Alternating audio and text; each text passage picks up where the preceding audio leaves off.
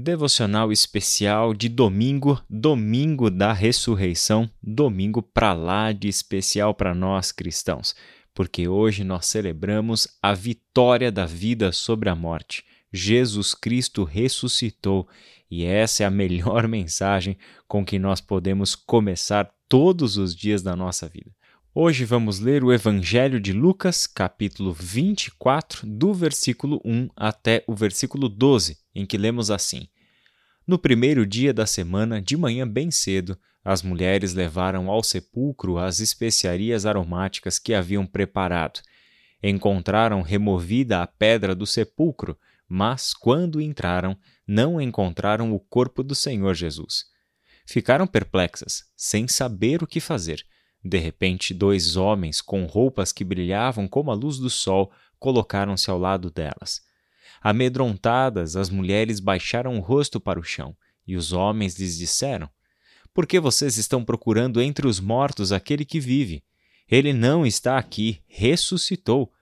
Lembrem-se do que ele disse quando ainda estava com vocês na Galileia é necessário que o Filho do Homem seja entregue nas mãos de homens pecadores, seja crucificado e ressuscite no terceiro dia.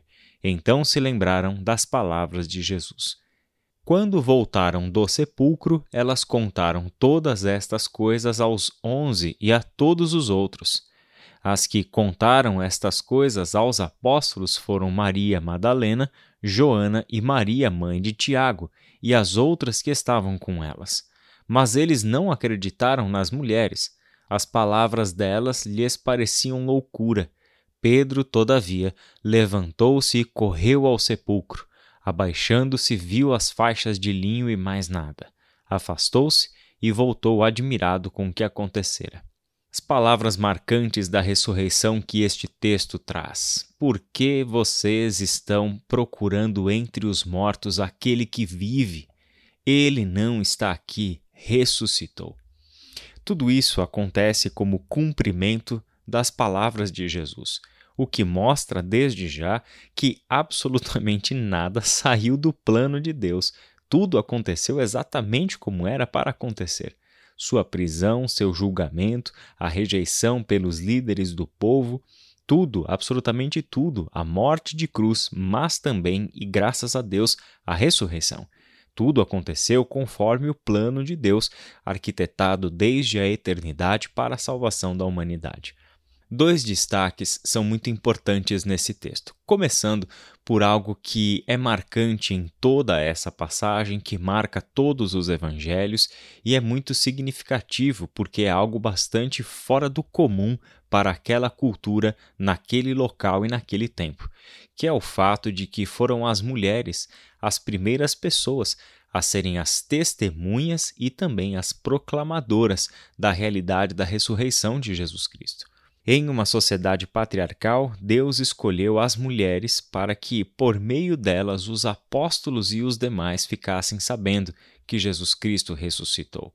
E isso não é um mero detalhe nessa história, até mesmo porque a palavra delas não ganhou crédito entre os discípulos com a exceção de Pedro, que, ao ouvir sobre a possibilidade de Jesus ter ressuscitado, saiu correndo e foi até o sepulcro e encontrou tudo como elas tinham dito. A sequência do texto, que vai do versículo 13 até o 35, mostra mais uma vez que a palavra das mulheres não teve crédito entre os discípulos, de modo que dois deles ouviram o que as mulheres disseram e, mesmo assim, foram embora de Jerusalém, rumando o interior, indo para Emaús. Isso era normal naquela cultura. A palavra da mulher não tinha tanta importância. Você deve levar em consideração que até mesmo a presença da mulher não era contada, assim como também as crianças estavam numa situação muito semelhante. Lembre-se de que quando os evangelhos contam o número de pessoas que estavam presentes em um determinado evento, eles dizem X mil pessoas, sem contar mulheres e crianças. É interessante porque estes não entravam nas contas, não eram nem considerados. Mas é importante perceber que Jesus quebrou essa lógica. Jesus disse que quem não for como uma das crianças não herdará o reino de Deus.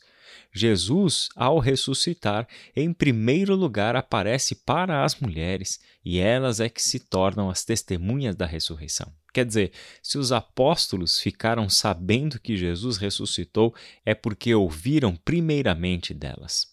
O segundo destaque que a gente pode fazer para esse texto é esta realidade com que, a partir deste dia, nós lidamos com Jesus. Se não houvesse a ressurreição, quem seria Jesus hoje? Apenas uma memória, apenas um ser histórico sobre o qual o Novo Testamento escreve e que, em um determinado momento, perdeu a sua vida na cruz do Calvário, como tantas outras pessoas morreram por esse tipo de morte no tempo do Império Romano. Aqui nós temos alguém que não passava de uma mera memória, alguém que ficou lá no passado mas ele ressuscitou. Então lemos a pergunta: Por que vocês estão procurando entre os mortos aquele que vive? Jesus Cristo não será encontrado entre os mortos. Os evangelhos, sim, nos contam as histórias concernentes a Jesus Cristo, contam apenas algumas coisas que Jesus fez e ensinou ao longo do seu ministério, mostram para nós o que foi a sua morte e a sua ressurreição, mas nós não lidamos apenas com estas memórias. Nós, cristãos de todos os tempos, lidamos com alguém que está vivo. Somos discípulos não de um morto que ficou lá no passado, dois mil anos atrás, que temos acesso a ele apenas por meio desses registros. Não, isso não é verdade. A mensagem do Evangelho é que ele não está entre os mortos, ele não está residindo no passado, ele ressuscitou, ele está entre os que vivem e mais, os que vivem eternamente. Temos aqui a grande mensagem do Evangelho.